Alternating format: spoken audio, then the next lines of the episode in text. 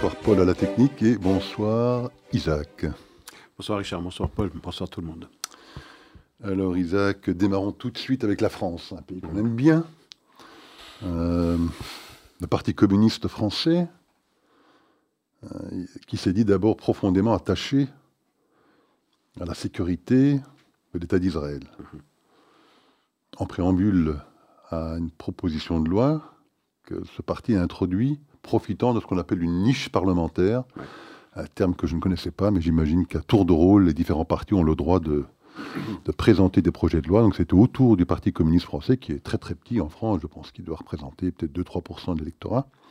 Donc un projet de loi qui avait pour euh, objectif, pour vocation, euh, de comparer Israël à un État euh, d'apartheid. Ça fait suite un petit peu à la discussion que nous avons eue la semaine dernière concernant notre belle ville de Liège, mm-hmm. qui avait décidé, elle, de rompre toute relation qu'elle n'avait pas, inexistante, actuelle et future, a-t-elle dit, avec l'État d'Israël. en tout cas, ça fait suite à hmm. cet épisode-là. Maintenant, le Parti communiste français, ça c'est plus sérieux, je hmm. pense, parce que c'est le Parlement français. Euh, donc, il profite de cette niche parlementaire pour introduire un projet de loi qui lui tient à cœur, donc, hein, d'essayer de comparer Israël à un État d'apartheid. Alors, Israël, que vous inspire euh, cette initiative du Parti communiste français? Alors ça peut paraître euh, exotique comme euh, proposition de loi. On peut se rassurer en se disant qu'elle a été rejetée puisqu'elle n'a été votée que par 77 députés présents sur les 280 à peu près. Il y avait un grand taux d'absence. Grande partie de. Parce qu'il y a 576 parlementaires. Hein. Exactement, donc la moitié était, était absente. n'a pas jugé bon de se déplacer pour opposer euh, son refus de voir une résolution aussi scélérate être, être passée. Et donc, il y avait à peu près 280 présents. On pourrait se rassurer en se disant qu'à peu près 200, 199 exactement, ont rejeté. 191, ok. Peu moins de 200 ont voté contre cette résolution et 77 ont voté, ont voté, ont voté pour. Ça fait quand même 25%. c'est parti, tous les partis de gauche et d'extrême gauche composés, c'est la NUPES, euh, à peu près peut se dire, bon, c'est pas passé. Euh, ça, c'est le verre à moitié vide. Le verre à moitié plein, c'est que, comme vous le rappeliez, eh bien, ça s'inscrit dans une, dans une logique, dans l'espace et dans le temps. Ça a commencé avec Barcelone, euh, puis il y a eu Oslo, Liège que l'on commentait. Aujourd'hui, c'est dans une assemblée nationale, pas n'importe laquelle, dans un pays euh, leader de l'Union européenne, où on présente une loi qui a l'ambition de, euh, de comparer Israël à un, État d'apartheid. Et on est dans cette logique qu'on a évoquée souvent dans cette émission, où on passe d'une accusation à une accusation toujours plus grave. Ça a commencé par l'occupation, maintenant c'est euh, l'apartheid, en même temps que l'on conteste, avec l'aide de l'opposition israélienne d'ailleurs, le caractère démocratique de l'État d'Israël si la réforme judiciaire passait.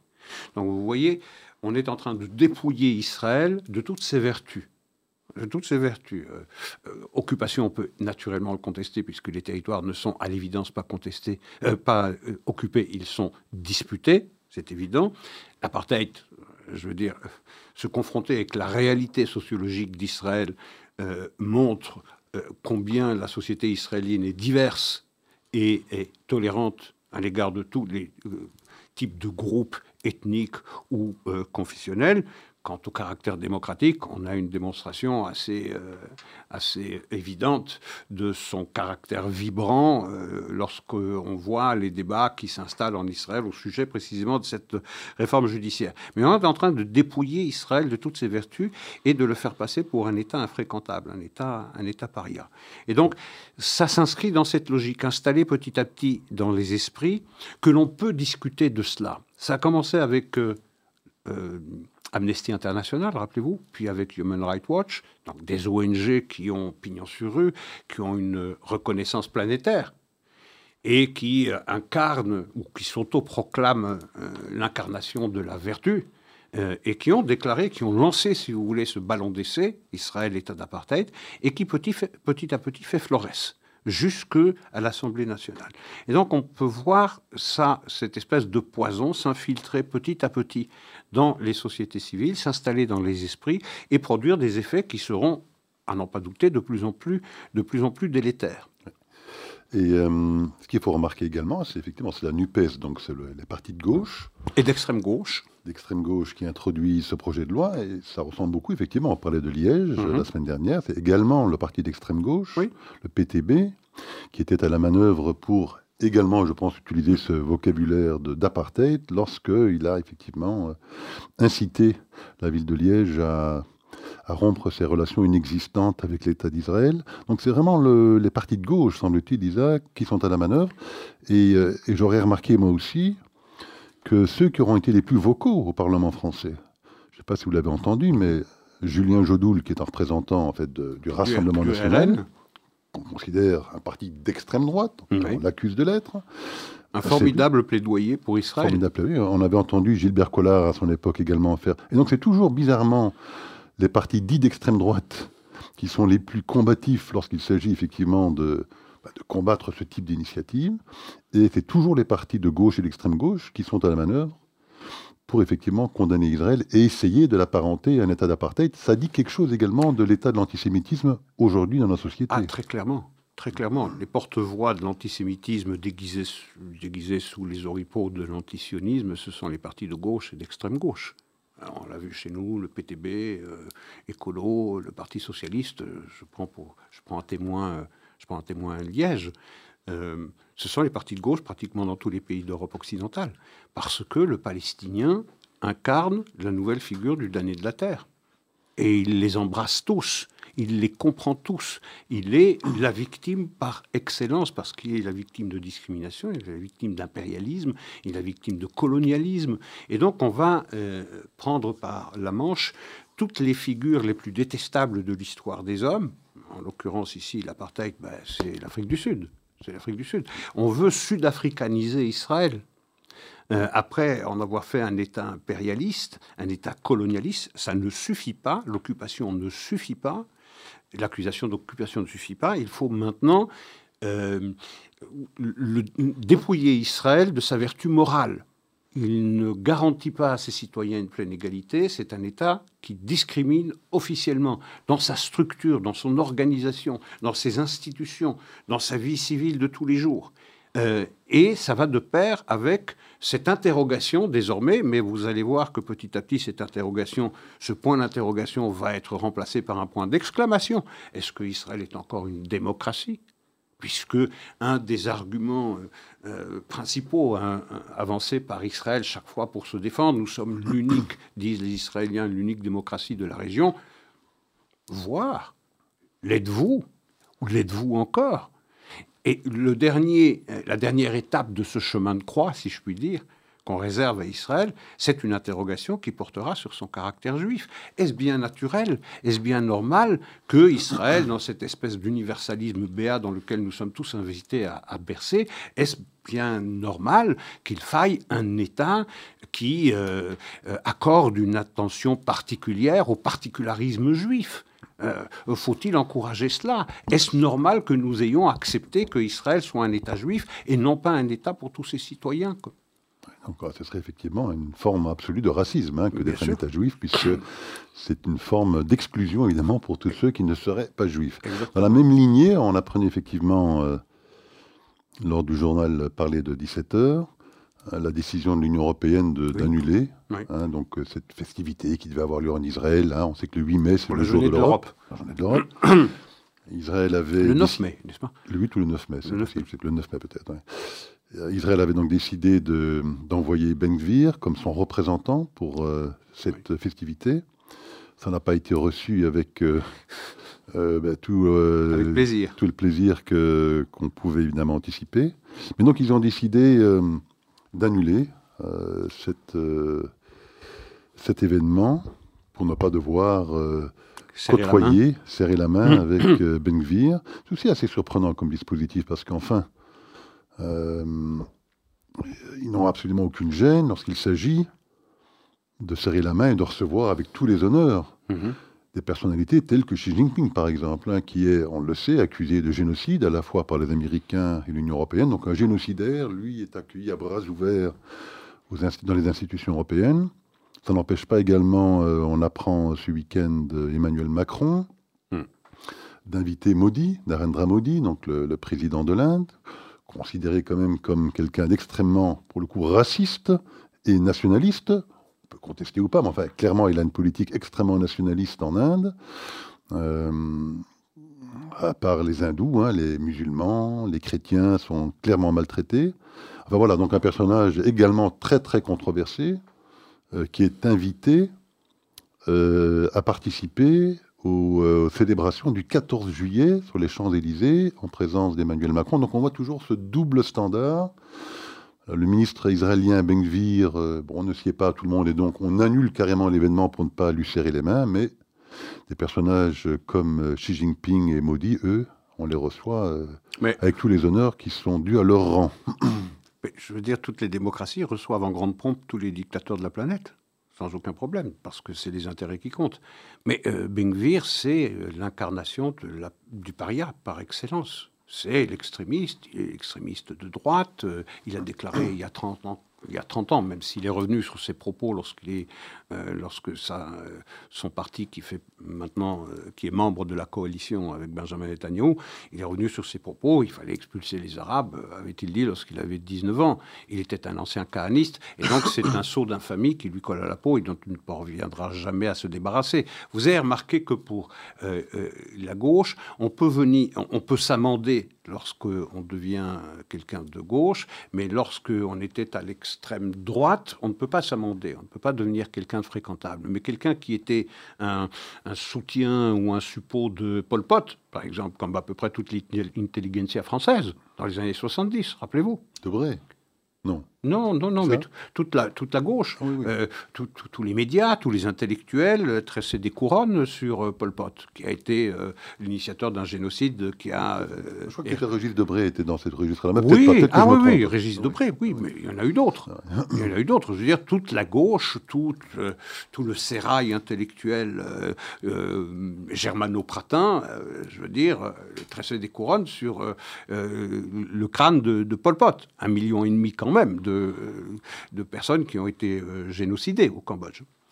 Donc, mais euh, ça, ça, c'est possible. On peut avoir été un personnage infréquentable de l'extrême gauche, on peut venir au centre, ça c'est possible. On peut venir de la, euh, la, Ligue révolutionnaire et puis devenir un, socialiste bontin, bourgeois de gauche, c'est possible. Mais on ne peut pas venir de l'extrême droite, on ne peut pas s'amender. Il n'y a pas de rédemption Et donc, une personnalité qui a tenu des propos évidemment censurables, évidemment condamnables, évidemment détestables. Mais il ne peut pas convaincre de sa euh, bonne foi lorsqu'il dit, c'était dans le feu de la jeunesse, j'ai dit des sottises, j'ai dit des choses condamnables, que je condamne moi-même, dans lesquelles je ne me reconnais pas moi-même, mais aujourd'hui, je ne suis plus cette personne-là. Je suis un nationaliste juif et je veux que Israël ait le droit de se défendre et de défendre ce qu'il incarne. Eh bien non. Ça fait de lui un personnage tout à fait infréquentable, à la différence de tous les dictateurs qu'on reçoit en déroulant le tapis rouge. Euh, et rappelez-vous, Rappelez-vous, on a permis à l'Élysée, c'était sous Sarkozy, dans le début des années 2000, on a permis au Libyen euh, Kadhafi euh, de planter sa tente dans les jardins de, de l'Élysée. De l'Élysée. Là, on n'a pas de problème avec ça. On n'a pas de problème avec les généraux algériens. On n'a pas de problème avec, euh, avec les Iraniens, avec lesquels on discute en bonne intelligence entre gens bien nés entre gens bien nés pour essayer de, de rétablir le JCPOA. Non, mais Israël, c'est différent, comme vous disiez. Euh, c'est. Euh, Alors, il y a une autre personnalité politique qui avait également euh, été très critiquée dans un pays qui vous est très cher, en Italie, mhm. hein, puisque ça fait environ six mois maintenant, je pense, qu'elle a accédé au pouvoir, Mélanie. Mélanie. Donc on avait dit les pires abominations à son sujet, c'était évidemment l'héritière, la droite héritière de Mussolini et du fascisme italien. On disait ça à l'étranger, pas en Italie. Pas en Italie, peut-être à l'étranger alors en tout cas. Euh, en tout cas, c'est ce que moi j'entendais. Mhm. Oui, oui, c'est vrai, vous avez raison. Les, les, les médias italiens. Donc c'était euh, le même registre habituel. ça fait maintenant six mois qu'elle est au pouvoir. il semblerait qu'elle ait plutôt bien tiré son épingle du jeu. Et donc, j'aurais peut-être voulu vous entendre hein, sur ces premiers six mois, si vous avez un, un, commentaire à faire. Et il semblerait aussi, et puis je vous cède la parole, qu'elle envisage une visite en Israël dans le courant du mois de juin. Il mhm. Semblerait-il que des préparatifs sont en cours euh, pour euh, effectivement essayer de, resserrer les liens entre ces deux pays. Oh, avec ce gouvernement-là, ils n'ont pas besoin d'être resserrés, les liens. Ils sont très étroits. Ils sont très étroits, et pas seulement entre euh, Giorgia Meloni et Israël, mais également avec son ministre des Affaires étrangères, Tajani. Je veux dire, toutes les personnalités d'envergure dans ce gouvernement sont des personnalités qui sont proches de l'État d'Israël et qui ont le souci de sa sécurité et de sa pérennité. Un souci sincère. Euh, maintenant, les six mois euh, de Mélone, et oui, elle a, elle a réussi à convaincre tout le monde dans le sérail euh, européen qu'elle n'était pas ce parangon de l'extrémisme, l'héritière du, fascisme, mais quelqu'un qui avait le souci des intérêts italiens, qui, estime-t-elle avec son parti, avait été largement foulé aux pieds par, en particulier, les Français et les, et les Allemands. Et donc, elle veut retrouver la place qui revient à un pays comme l'Italie, qui est quand même la troisième puissance économique dans l'Union européenne à une table euh, des négociations lorsqu'il s'agit de discuter de problèmes économiques comme des problèmes politiques euh, intérieurs ou de, ou de, politique étrangère ou d'immigration. On a vu cette passe d'armes entre euh, Darmanin, qui a tenu des propos, des propos absolument scandaleux de ce petit Napoléon sur l'Italie qui déclare que l'Italie est incapable de gérer la crise migratoire parce que, effectivement, et ça les chiffres le parlent, c'est la vérité, depuis le 1er janvier jusqu'à la fin avril, il y a eu 42 000 personnes qui ont débarqué sur le sol italien, soit deux fois plus que l'année dernière, pardon, lorsque c'était le gouvernement Draghi c'est-à-dire un gouvernement tout à fait fréquentable. Donc on voit avec la prétendue extrême droite euh, Giorgia Meloni qu'il y a plus de migrants qui arrivent aujourd'hui euh, en Italie. C'est vrai qu'elle avait abandonné sa stratégie du blocus. Elle avait annoncé un blocus mais parce qu'elle a décidé de ne pas mettre en place. Parce qu'elle ne peut pas le mettre en place, parce que vous êtes encadré par les lois européennes, parce qu'un pays seul ne peut pas lutter seul contre l'immigration massive. C'est impossible. Et tout le temps que l'Union européenne ne prendra pas des mesures cohérente, conjointe, pour lutter d'une même voie et pour combattre d'une même action euh, cette immigration massive, on ne peut pas demander à l'Italie, qui est une des portes d'entrée privilégiées avec la Grèce euh, de l'immigration euh, massive, on ne peut pas demander à l'Italie de gérer ça pour l'ensemble du, bloc européen en se disant ils n'ont qu'à se débrouiller. Et puis ceux qui arrivent en Italie, surtout qu'ils ne mettent pas les pieds en France, qu'ils ne traversent pas la frontière franco-italienne. Donc il y a eu une grosse brouille diplomatique. C'est pas la première fois qu'il y a ça. Darmanin, je pense, euh, l'a également comparé à Le Pen dans son propre pays. Oui, non. Et c'est assez malheureux et peut-être très maladroit parce que euh, c'est vrai que finalement, entre Le Pen et Mélanie, je ne pense pas qu'il y ait une grande, grande différence et que l'arrivée au pouvoir de Mélanie pourrait peut-être présager l'arrivée au pouvoir de Le Pen en France dans quelques années. Alors, ça, c'est possible, en effet, mais euh, tenir les propos que Darmanin a tenus en, suggérant, non pas en suggérant, en disant très explicitement que Mélanie a été élue par Marine Le Pen. Je pas Marine Le Pen, qui ni les amis de Marine Le Pen qui ont élu euh, Mélanie, c'est le peuple italien. Euh, c'est absurde. Donc, pour faire de la politique intérieure, on va créer de toutes pièces une brouille diplomatique entre deux pays membres de l'Union européenne qui sont des euh, membres fondateurs de l'Union. Et alors, évidemment, Tajani, qui est le ministre des Affaires étrangères, qui devait se rendre à Paris pour discuter, entre autres choses, du dossier de l'immigration, a annulé cette visite. Et on attend toujours à Rome des excuses de la France qui ne viendront vraisemblablement pas. Madame Colonna, qui est la ministre des Affaires étrangères, elle-même d'origine italienne, et qui est l'ancienne ambassadeur de France à Rome, a exprimé des regrets, mais pas des excuses. Et vous voyez, c'est ce changement-là qu'incarne Giorgia Meloni. C'est, euh, pour reprendre les propos de De Gaulle, qui disait l'Italie n'est pas un pays pauvre, c'est un pauvre pays.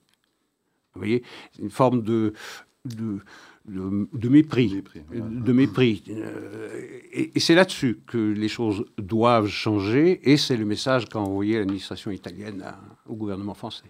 En tout cas, on sait qu'Israël caresse l'espoir que l'Italie sera peut-être euh, le premier pays, parce qu'on avait parlé de...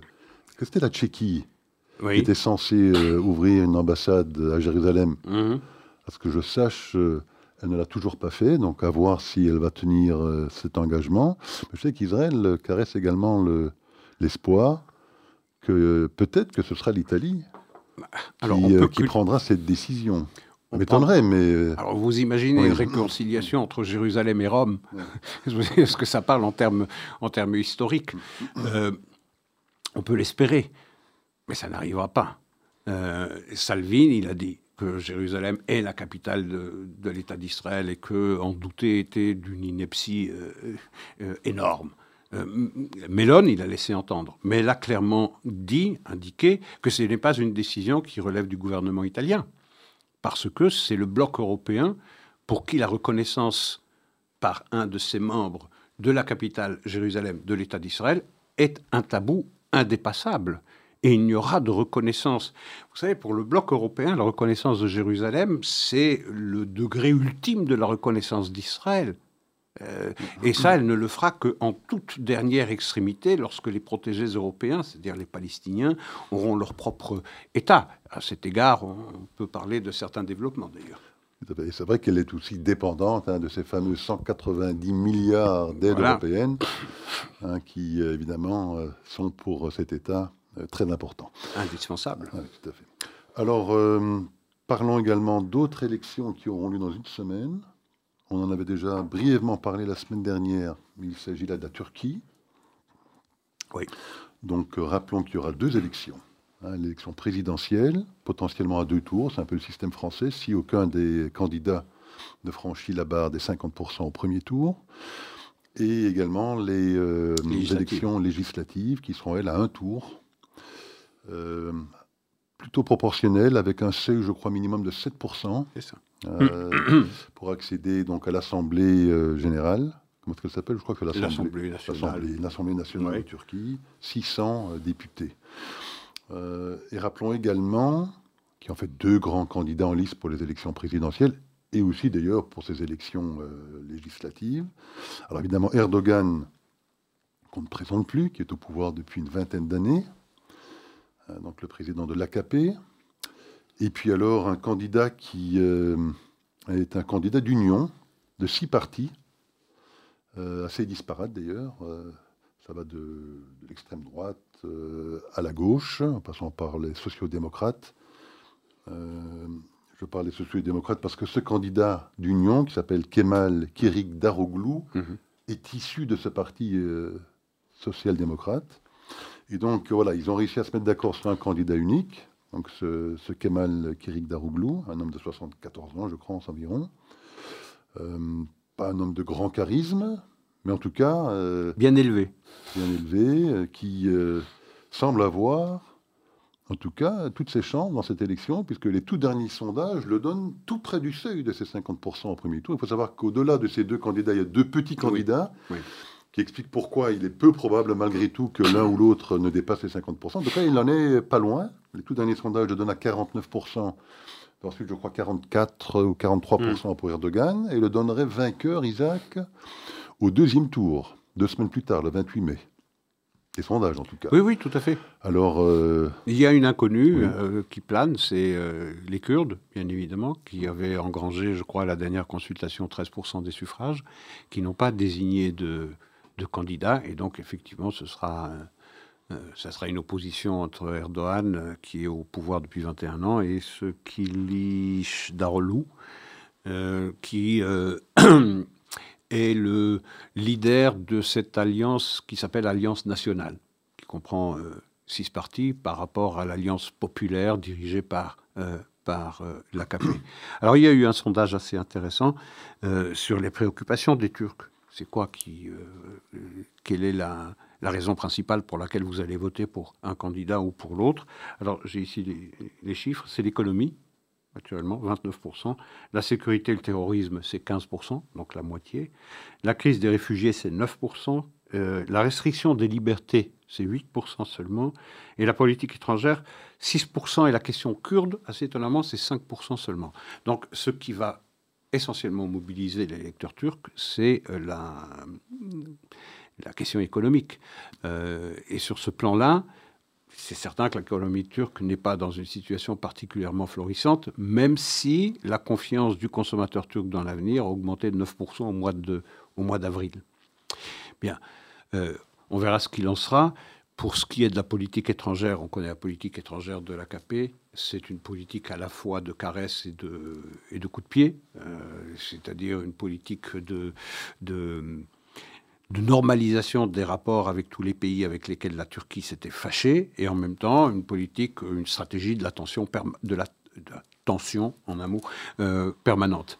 Euh, pour ce qui est de l'Alliance nationale dirigée par Kilish Darolu, c'est plutôt un rapprochement avec euh, l'OTAN, avec les États-Unis, avec l'Union européenne, mais sur le plan d'Israël, ça change strictement rien. Je veux dire, euh, les propos qu'a tenus euh, le leader de l'Alliance nationale à l'égard d'Israël ne sont pas des propos qui laissent penser que la politique de la Turquie, ou en tout cas que le réchauffement des relations entre Israël et la Turquie retrouverait leur niveau de, de proximité qu'on avait euh, jusqu'en 2002 lorsque Erdogan est arrivé, est arrivé au pouvoir. Donc sur le plan israélien, euh, je veux dire, il n'y a pas de candidat euh, préféré, et peut-être euh, faudrait-il plus parier sur le diable qu'on connaît que sur celui dont on ne sait pas grand-chose, faut-il l'avouer. En tout cas, il faudra observer avec attention. Les législatives. Les législatives, parce qu'effectivement, s'il n'y a pas de vainqueur au premier tour de la présidentielle, le résultat bah oui des législatives sera assez critique parce que ça influencera naturellement beaucoup euh, sur le deuxième tour du 28. deuxième tour du 28 mai. Donc il faudra observer ça. on euh, commentera ça la semaine prochaine puisque le 15 on devrait connaître les résultats. attention, regardez ça avec euh, grande attention. Alors Isaac, parlons peut-être un petit peu des États-Unis. Oui. nous avons parlé à nombreuses reprises euh, à des différents scandales euh, qui touchent la famille Biden. On va peut-être en parler un petit peu moins cette semaine parce qu'on attend. Euh, oui, des révélations mercredi. Des révélations qui devraient normalement, d'après ceux qui vont faire cette conférence de presse, les républicains mercredi, être relativement dommageables pour hmm. toute la famille Biden, y compris le président. Joe Biden lui-même. Mais donc attendons mercredi pour voir si effectivement ces révélations sont aussi fracassantes. fracassantes. En tout cas, ils prétendent que des documents existent qui prouveraient maintenant que c'est Joe Biden lui-même qui aurait touché de l'argent en échange de en échange de politique. De politique. Et que donc, évidemment, ça, ce serait de nature à totalement changer la donne. Et même euh, justifier un impeachment. Tout à fait. Mais euh, par contre, regardons un peu les sondages euh, qui sont en berne, encore une fois, pour Joe Biden. Hein, il s'est déclaré candidat il y a 2-3 semaines environ. Alors, sa cote est à 39%, je mhm. pense. Les tout derniers sondages donnent à 39% de code de, favorable. Euh, et par contre, je crois 68% des interrogés estiment qu'il est trop vieux et pas en état ni psychique ni physique euh, d'assumer les tâches d'un président des États-Unis. Donc, il semblerait quand même, même s'il s'est déclaré candidat, que, bon, il n'est pas tout à fait certain que dans un an et demi, il le sera. Moi, je suis très étonné qu'il y ait 32% qui n'estiment pas qu'il soit déjà trop vieux. Bon, que 68%, bon, effectivement, c'est considérable parce qu'ils sont aussi majoritaires dans le Parti démocrate, aussi, et estimer que. parmi les 32%, il y en a 30% qui sont plus vieux que lui. voilà. C'est pour ça.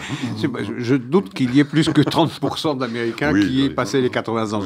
Bon, je sais que vous plaisantiez, mais euh, je, c'est tellement évident, c'est tellement patent euh, encore une fois, euh, on est embarrassé de regarder une prestation de euh, qu'on soit partisan démocrate ou adversaire démocrate. Je veux dire, il y a un homme derrière la figure présidentielle. Et je veux dire, ça a quelque chose de pathétique de voir un homme qui a sur les épaules la direction de la superpuissance, la première superpuissance mondiale, pour encore combien de temps, je ne sais pas, mais c'est le cas encore aujourd'hui, d'avoir sur ses épaules, sur les épaules d'un homme aussi atteint par, par l'âge, euh, qui le frappe aussi bien physiquement que sur le plan cognitif, ben, je veux dire, ça fait mal. Ça fait mal parce qu'on on, éprouve presque de la, de, la pitié pour cet homme. Qu'est-ce qu'on lui fait faire? Qu'est-ce qu'on lui fait faire? Dans quel état va-t-elle terminer? Dans quel état est-il déjà aujourd'hui? Dans quel état sera-t-il à la fin de son premier mandat, penser sérieusement, maintenant, sérieusement, malgré son acte de candidature, penser sérieusement qu'il va être le candidat du Parti démocrate, ça me paraît difficile. Ça me paraît vraiment difficile à envisager. Ou alors ça va être, euh, c'est aller, euh, c'est aller à une défaite mais euh, cuisante, historique, parce que les derniers sondages, effectivement, d'un duel Trump Joe Biden, en fait, donne Trump gagnant de 7 à 8 points aujourd'hui. Oui. C'est assez considérable. Alors Et c'est parce que c'est Trump. parce que, vous si vous présentez une personnalité plus, moins clivante que Trump, euh, je veux dire, l'écart serait plus important face à un Joe Biden qui n'est pas envisageable pour un parti comme le Parti démocrate. Euh, ce qui plombe également cette candidature, hein, c'est la deuxième personne sur le ticket, comme on dit, hein, Kamala Harris, qui est encore, je crois, plus impopulaire, si c'est possible, que lui. Euh, alors que, évidemment, le peuple américain se posera la question de savoir euh, parce qu'effectivement, Joe Biden a 82 ans lorsqu'il serait réélu. Mhm. Il serait tout à fait dans le domaine de l'envisageable, pour pas dire du probable, que dans le cadre d'une deuxième mandature, que ce serait éventuellement elle qui serait appelée euh, à le remplacer si jamais euh, sa santé déclinait trop rapidement. Donc, on a une deuxième personne sur ce ticket qui euh, qui fait qui, plombe, problème, qui plombe ah, également. Bien sûr, parce qu'un vice-président, on le désigne généralement pour amener des voix pour renforcer le, candidat euh, à la présidentielle. Mais c'est très très volontairement que Joe Biden avait nommé Kamala Harris, parce que Kamala Harris le mettait à l'abri de l'article 25. L'article 25 qui dit qu'on peut le qu'on peut le destituer. Qu'on peut le destituer, mais euh, c'est très habilement joué, parce que si on le destitue, on a qui? On a Kamala Harris, dont même le plus fervent démocrate se méfie, parce que c'est une femme d'une incompétence rare, qui a montré toute l'étendue de sa sottise de sa naïveté, de, de, sa, de sa bêtise, de son incompétence crasse dans tous les sujets dans lesquels elle devait intervenir, par exemple la gestion de la, de la frontière méridionale entre les États-Unis et le Mexique. Maintenant, on a, on a nommé tsarine de chat GPT, de l'intelligence artificielle. Il faudrait qu'on en ait un peu d'intelligence naturelle, d'abord pour comprendre de quoi il s'agit. C'est quand même ahurissant. Et donc, il l'a nommé exprès. C'est une sorte de bouclier, une sorte de pare-feu pour le mettre, lui, à l'abri de toute attaque sur ses compétences cognitives et de, mobiliser, si vous voulez, l'amendement le, 25, le 25 amendement, 25e amendement, euh, pour dire bah, il doit être mis de côté. Qui viendrait à sa place? Kamala Harris, dont tout le monde sait qu'elle n'est pas présentable. En faisant le pari, vous et moi, Isaac, que Joe Biden ne sera peut-être pas le candidat dans un an et demi. enfin, attendons je, voir. Je, prendrai ce, pari euh, avec pas mal. Si ces révélations mercredi euh, confirment ce qu'on nous disait il y a quelques instants, ça rendrait sa candidature encore plus problématique. Alors, son secrétaire, son conseiller à la sécurité nationale, oui. Euh, Jake Sullivan s'est rendu, il y est peut-être encore euh, pour l'instant, je ne sais pas. En tout cas, il est parti en Arabie Saoudite, euh, s'est rendu en Arabie Saoudite, je crois, samedi ou vendredi ou samedi. Il y a passé le week-end en tout cas, pour rencontrer les responsables saoudiens, y compris MBS. Pas que, je pense qu'il rencontrait également les Émiratis. L'envoyé spécial, de, on parlait de Moody il n'y a pas très longtemps, mm-hmm. des Indiens place également, parce qu'il faut savoir qu'ils ont mis en place un, forme d'alliance s'appelle I2. I2, U2. I2, U2. Alors I2, c'est Israël et Inde, et U2, c'est Émirats arabes unis et États-Unis. États-Unis. Donc voilà, c'est euh, une nouvelle alliance qui s'est mise en place pour essayer de forger effectivement euh, un camp pro-américain entre l'Inde, le Golfe, Israël et les Américains. Donc il s'entretient avec ces différentes personnalités. Il parle de quoi? J'imagine de l'Iran, du Soudan également, puisqu'on sait qu'il y a une guerre civile qui euh, fait des ravages depuis 2-3 semaines à Khartoum. Euh, et il parle aussi euh, bah, des accords d'Abraham. Oui. Puisque, là, pour le coup, cette administration admet que ces accords d'Abraham, qui ont été forgés par l'administration Trump précédente, sont évidemment dans l'intérêt stratégique des États-Unis et donc, semblerait-il que Jake Sullivan euh, soit également présent pour essayer de convaincre euh, les Saoudiens de rejoindre le club euh, des quatre qui existe déjà dans ce fameux accord d'Abraham, Isaac. Oui, euh, on a commenté cela lorsqu'il y a eu ce rapprochement ou cette normalisation des rapports entre l'Arabie saoudite et l'Iran sous l'égide de la Chine. Vous vous rappelez, on avait dit, mais les, Saoudiens vraisemblablement jouent sur les deux tableaux en même temps. Ils jouent la montre. Ils savent que pour l'instant, ils ont en face d'eux une administration américaine qui leur est pas particulièrement bienveillante. On s'appellera que dans la campagne électorale de Joe Biden, euh, l'Arabie saoudite était qualifiée d'État paria et euh, Mohamed bin Salman, qui est le véritable régent, euh, qui est le véritable dirigeant de l'Arabie saoudite, était lui aussi ad hominem qualifié de personne infréquentable, paria. Donc on joue la montre. On sait que pour l'instant, eh la perspective d'une attaque euh, contre l'Iran euh, s'éloigne, euh, qu'il y a une brouille entre Israël et les États-Unis. Et pour les Saoudiens, l'intérêt de normaliser les relations avec Israël, c'était euh, que Israël serve aux Saoudiens d'intermédiaire ou de go-between, qu'il plaide la cause de l'Arabie saoudite dans ses différentes demandes à l'administration américaine, entre autres euh, de bénéficier d'un statut équivalent à, un, État membre de l'OTAN, euh, recours à, l'arme nucléaire civile, pas à l'arme nucléaire, un programme nucléaire civil. Euh, également euh, programme d'armement euh, avancé.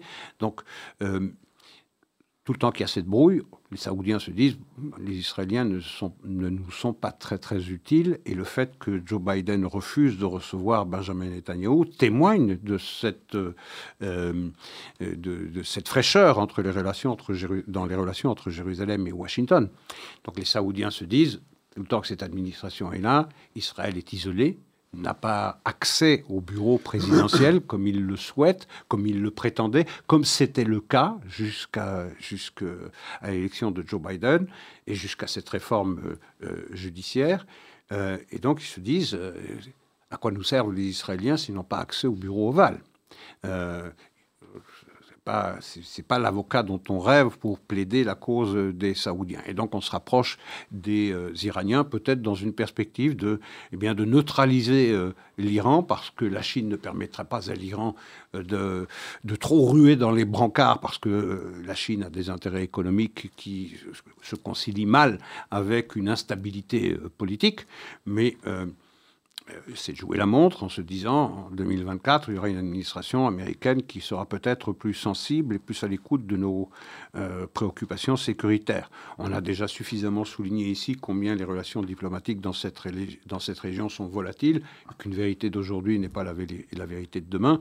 Mais effectivement, on travaille sur deux tableaux à, Riyad et on se dit, on se rapproche, on normalise euh, nos relations avec les Iraniens, et en même temps, on continue à discuter euh, en coulisses avec, euh, avec, les, Israéliens. Et à cet égard, il y a eu une information dont on n'a pas parlé ou tellement peu parlé, mais qui, semble, qui semble avoir été évoquée, c'est, vous savez qu'on parle toujours de la solution à deux États création d'un État palestinien en Judée-Samarie, c'est-à-dire entre la Jordanie et Israël, qui serait la solution au conflit israélo-palestinien, alors que ce n'est en rien une solution, c'est tout au plus une proposition. Faut-il encore faire la preuve que cette proposition est une solution? Mais bon, vous voyez que les mots sont parfois, sont parfois trompeurs. Et euh, on, évoquait dans, un, dans le journal euh, gouvernemental saoudien Al Arabiya, qui est, si vous voulez, le porte-parole de la maison, euh, la maison royale des Saouds, on évoquait en juin 2022 une solution qui porte le nom de royaume hachémite de Jordanie. En quoi ça consiste? Il faut savoir que euh, la proposition euh, pardon, saoudienne date de 2002 et qu'elle prévoyait la création d'un État palestinien en Judée-Samarie avec une partie de la capitale israélienne comme capitale de l'État palestinien à naître. Bien non, on ne parle pas du tout de cette proposition de paix de 2002, mais dans cet article dans Al-Arabi en juin 2022, on parle d'une solution appelée Royaume hachémite de Jordanie. En quoi ça consiste? C'est la solution la plus évidente la plus évidente, celle qu'on a mise sous le boisseau pendant des décennies, qui consiste à, dire ben, la, question, solution de la question palestinienne, elle repose avant tout sur la Jordanie. C'est l'option jordanienne. Et donc, l'option, la solution royaume hachémite de Jordanie consisterait à, euh, à adjoindre au royaume de Jordanie actuel une partie, j'insiste sur le mot, une partie de la Judée-Samarie et Gaza. Une partie. Et la capitale de ce royaume hachémite de Jordanie serait à Amman et non pas à Jérusalem. Alors, c'est paru dans Al-Arabiya il y a de cela presque un an. Il est temps qu'on sorte de cette euh, mantra, de cette euh, affirmation répétée par toutes les chancelleries occidentales de la solution à deux États, euh, avec des échanges de territoires sur les lignes du cessez-le-feu de, de 67. C'est absurde. Cette solution qui est la plus réaliste, la plus cohérente, celle qui épouse à la fois euh, des considérations géographiques, mais des considérations culturelles, confessionnelles également. Celle-là, on n'a pas voulu l'envisager. Il est temps peut-être de la sortir des tiroirs. tout à fait. J'avoue que moi, j'ai toujours pensé que c'était une solution. Euh, la solution. La solution, en tout cas la, la plus simple, c'est celle qui existait jusqu'en 1967, puisque rappelez-vous, euh, après la guerre d'indépendance, c'est la Jordanie qui a occupé illégalement illégalement Samarie, il faut le préciser. Sans que ça euh, ne soulève la moindre protestation, mhm. ni dans le monde occidental, mais ni de la part de la population palestinienne qui habitait en Judée-Samarie, qui avait le passeport jordanien et qui était parfaitement satisfaite de faire partie de ce royaume, qui était déjà le royaume hachémite à l'époque. Mhm. Il aura fallu la guerre de 1967, évidemment, et euh, ben, la perte de ce territoire par la Jordanie pour que subitement ce nationalisme palestinien euh, s'éveille et euh, bon, nous amène à la situation dans laquelle on se trouve aujourd'hui. Alors, les critiques de cette solution euh, font état d'un risque de déstabilisation de ce royaume hachimite. On sait que c'est un pouvoir relativement fragile, Soutenu par Israël. Soutenu par Israël. la sécurité est garantie par Israël, d'ailleurs. J'imagine par les Américains aussi. enfin, ils sont entourés euh, par euh, l'Irak, l'Iran, euh, la Syrie. Enfin, c'est un environnement difficile, compliqué. Et donc, les risques que pointent ceux qui sont contre cette solution, c'est de dire, bon, ben, on risque de déstabiliser le royaume hachimite, le pouvoir en place, de le voir remplacé par un autre pouvoir, peut-être de type islamo-extrémistes, Hamas ou autres, et que donc on se retrouverait à la frontière d'Israël euh, avec une grande Jordanie islamiste euh, vouée à la destruction de l'État d'Israël. Oui, c'est un risque. On a, rappelez-vous, septembre noir, dans les années 70, euh, il y a eu cette volonté de renverser euh, le roi, euh, le père de, Abdallah, le roi Hussein. On a voulu le renverser. C'était palestinien et il y a eu des milliers de morts d'ailleurs. Mais je veux dire, il vaut mieux se retrouver ou se trouver face à une Jordanie qui deviendrait un royaume hachémite, qui deviendrait je ne crois pas trop à cette, cette idée-là, parce que euh, le pouvoir dispose de moyens de coercition et de répression euh, énormes, et personne ne demandera des, comptes à la manière dont la monarchie hachémite usera pour mater une éventuelle volonté des Palestiniens de prendre le pouvoir et de mettre à bas la monarchie hachémite. Mais il vaut mieux se retrouver euh, face à un État euh, comme euh, le royaume hachémite de Jordanie dans la configuration qu'on évoque maintenant, en ayant pour Israël le contrôle de la vallée du Jourdain et avoir des frontières sûres et reconnues qui permettent à Israël d'avoir une profondeur stratégique qu'il n'a pas actuellement dans les frontières internationalement reconnues. J'imagine qu'une telle solution, si elle devait se matérialiser, se concrétiser, elle serait garantie ou euh, euh, elle serait garantie par l'ensemble des puissances régionales en même temps que les États-Unis euh, et qui sait peut-être la Chine et l'Union européenne. Donc, on pourrait encadrer cette solution. Mais ça, ce qui est le plus choquant, c'est que c'est la solution la plus évidente. Et c'est à l'évidence la solution qu'on a écartée le plus vite, peut-être parce que, pas peut-être, probablement parce qu'elle ne blessait pas assez les Israéliens, parce qu'elle donnait une solution véritable. Vous le rappeliez justement, la Judée-Samarie, elle a été occupée illégalement par la Jordanie au terme de la guerre d'indépendance d'Israël. Et cette occupation pendant 19 ans a été condamnée par ce qu'on appelle improprement la communauté internationale, puisque seuls deux pays qui la composent, le Pakistan et la Grande-Bretagne, euh, s'étaient euh, abstenus dans cette condamnation. Mais sinon, tous les États membres avaient condamné l'occupation illégale de la Jordanie, de la Judée-Samarie. Et il a suffi de 19 années d'occupation, 19 années d'occupation illégale par la Jordanie de la Judée-Samarie pour que la langue change. Une langue multiséculaire, plurimillénaire, qui a toujours appelé cette région Judée-Samarie et qui, dans sa terminologie, souligner le caractère juif de ce territoire, eh bien, de la même manière qu'on a cessé d'appeler Israël et qu'on l'a appelé Palestine, on a cessé d'appeler la Judée-Samarie, on l'a appelé Cisjordanie, pour la rattacher à un pouvoir jordanien qu'il avait occupé illégalement.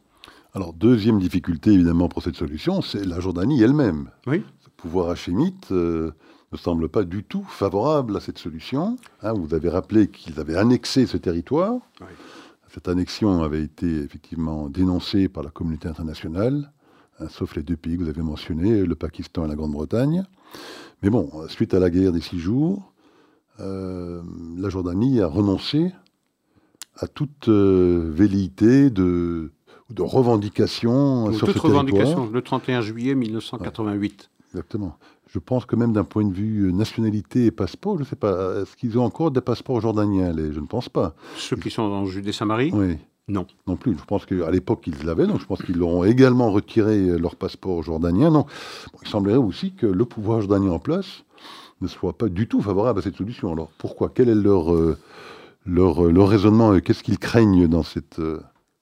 Ah, ben, effectivement ce débordement dont on parlait tout à l'heure. Voilà, c'est ça. Ils craignent ce débordement-là. Mais je, je, pense encore une fois que si on veut réellement résoudre la question palestinienne, si on veut réellement la résoudre, si on veut réellement donner une perspective à euh, une population qui n'en peut, euh, qui, qui, qui, attend des perspectives aussi d'avenir, euh, qui, qui, espère que demain sera meilleur qu'aujourd'hui, eh bien, il faudra se rabattre sur la moins mauvaise des solutions.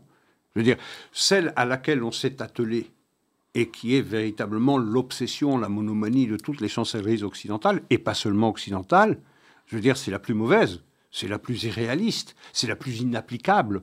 On sait bien qu'on ne peut pas faire naître un, État entre la Jordanie et, Israël sur 6000 km, parce que c'est ça la Judée-Samarie.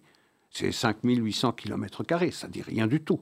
Et on voudrait mettre là, faire naître là un État qui est dont, le, dont les dirigeants actuels sont euh, les héritiers directs du mouvement national palestinien de Hadjamir al-Husseini, c'est-à-dire la destruction d'Israël et l'éradication des Juifs.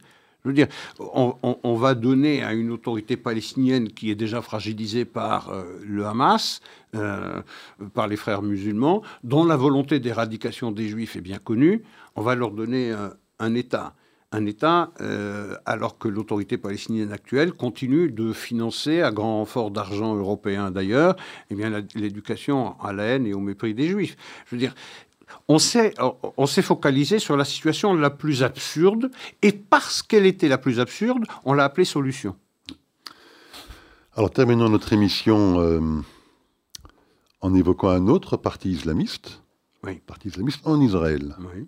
la partie RAM, Hein, dirigé par Mansour Abbas. On sait qu'il a fait partie, pour la toute première fois, je crois, dans l'histoire d'Israël, la partie arabe avait fait partie euh, d'une coalition, celle donc de Naftali Bennett. Euh, il est aujourd'hui dans l'opposition, mais euh, on apprend que ce parti islamiste est en pourparlers, en négociation avec Levin, donc le ministre de la Justice du Likoud, euh, qui euh, bon, bataille toujours pour essayer de faire passer sa réforme judiciaire. Hein. les négociations continuent euh, à la maison de la présidence, Herzog. Les manifestations continuent également, mais on apprend, Isaac, qu'il y aurait des négociations entre Lévin et Mansour Abbas pour essayer éventuellement de convaincre la partie RAM de contribuer euh, ou d'apporter ses voix mhm. à cette réforme judiciaire. Si elle était présentée euh, au deuxième et troisième vote. Si elle était présentée effectivement dans l'état actuel, si les négociations devaient ne pas aboutir à un compromis qui siérait au, à la fois l'opposition au gouvernement actuel. Évidemment, Lévin se rend peut-être compte qu'au sein même du Likoud, il y aurait un défaut de voix qui l'empêcherait, lui, de faire passer cette fameuse réforme. Exactement. Alors, Isaac, un commentaire sur euh, ces éventuelles euh, rumeurs de négociation. Euh, alors, le but de la coalition, effectivement, c'est d'avoir la conviction qu'on a les chiffres, qu'on a les nombres, parce qu'effectivement, on a déjà souvent commenté ça, dans le parti du Likoud, il y a certains membres qui ne seraient pas particulièrement chauds pour euh, voter en deuxième et troisième lecture la, proposition de réforme judiciaire telle qu'elle a été formulée par Levin et Rothman. Donc il est possible qu'il n'ait pas les chiffres. Et donc il faudrait la jonction d'un autre parti. Et euh, on sait bien que déjà avant la précédente coalition dirigée dans un premier temps par Bennett et puis par Yair euh, Lapide, il y avait eu euh, des rapprochements entre Mansour Abbas et Benjamin Netanyahu, qui avait d'ailleurs reproché de façon très très cynique et euh, euh, très injuste la précédente coalition d'avoir introduit euh, Mansour Abbas dans, dans, la majorité, alors que le premier qui avait tenté cette approche, c'était Benjamin Netanyahu lui-même. Bon. donc le but, c'est effectivement d'avoir les voix de Mansour Abbas, les cinq voix qu'il pourrait apporter dans la corbeille de la coalition, pour pouvoir passer cette euh, réforme judiciaire, si tant est qu'on la présente en deuxième et troisième euh, lecture, au cas où il n'y a pas de, progrès euh, significatifs dans les négociations. Et ça semble être le cas. Il ne semble pas qu'il y ait des progrès significatifs qui laissent penser qu'à brève échéance, on va, trouver une, on va trouver une solution. Le but, naturellement, de la coalition, c'est d'avoir un maximum de nombre de voix qui mettrait plus la Cour suprême en difficulté d'annuler une telle, euh, une telle loi, parce que plus vous êtes nombreux à la voter, plus elle semble avoir l'assentiment d'un grand nombre de représentants du peuple, plus il est difficile pour la Cour suprême de revenir dessus et de l'invalider. Donc c'est ça le but de la manœuvre. Maintenant, quel est l'avenir de cette, euh, de cette réforme judiciaire? Je pense qu'elle n'en a plus beaucoup. Je pense qu'elle n'en a plus beaucoup et je pense que pour euh, ce qui est de Benjamin Netanyahu, qui a lui-même euh, gelé euh, le processus de vote au terme de la première lecture il y a de cela euh, un mois, je pense que sous la pression américaine essentiellement, la priorité pour Benjamin Netanyahu, c'est d'être reçu à Washington. Or, le quid pro quo, il est très clair entre Washington et Jérusalem. Washington a dit, tout le temps que vous soutenez cela, en tout cas c'est ce que cela veut dire, tout le temps que vous soutenez cette réforme judiciaire, vous n'aurez pas d'invitation. Alors en quoi est-ce que c'est important une invitation du Premier ministre israélien à Washington? Est-ce qu'on est prêt à sacrifier quelque chose qui est aussi important que la réforme judiciaire pour recevoir une invitation et passer une demi-heure avec, euh, avec un président sénile dans le bureau ovale? Pourquoi c'est important?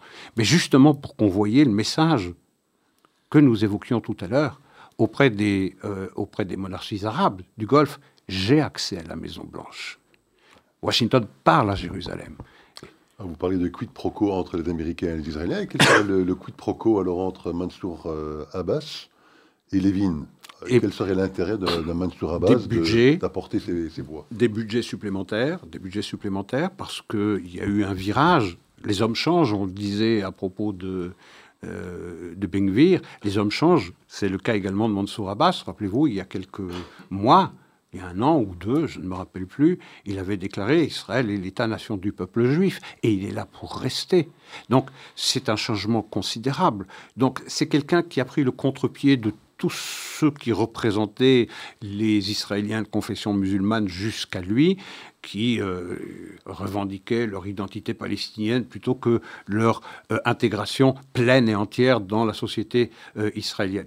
Mansour Abbas a fait le, pari inverse. Je suis israélien de passeport, mais j'ai une attache sentimentale tout à fait compréhensible avec le peuple arabe, en l'occurrence le peuple palestinien, mais mon but pour participer aux affaires de l'État, c'est d'améliorer la situation de mes euh, coreligionnaires. Ce qu'il fait, en plus de cela, en plus euh, d'une implication plus grande de l'exécutif israélien dans les problèmes que rencontre singulièrement la population euh, musulmane d'Israël, il y a aussi de faire craquer, exploser le plafond de verre qui empêchait jusqu'alors eh bien, un parti arabe de participer à une coalition de droite. Alors, une partie de ce plafond de verre a explosé dans la précédente coalition lorsqu'il a pu trouver une place dans une coalition de centre-gauche.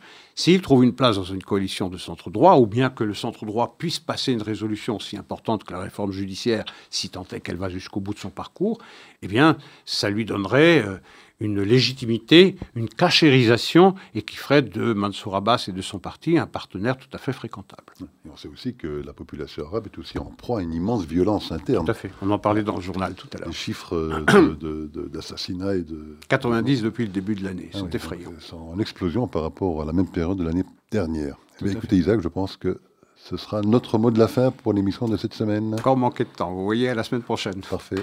Au revoir.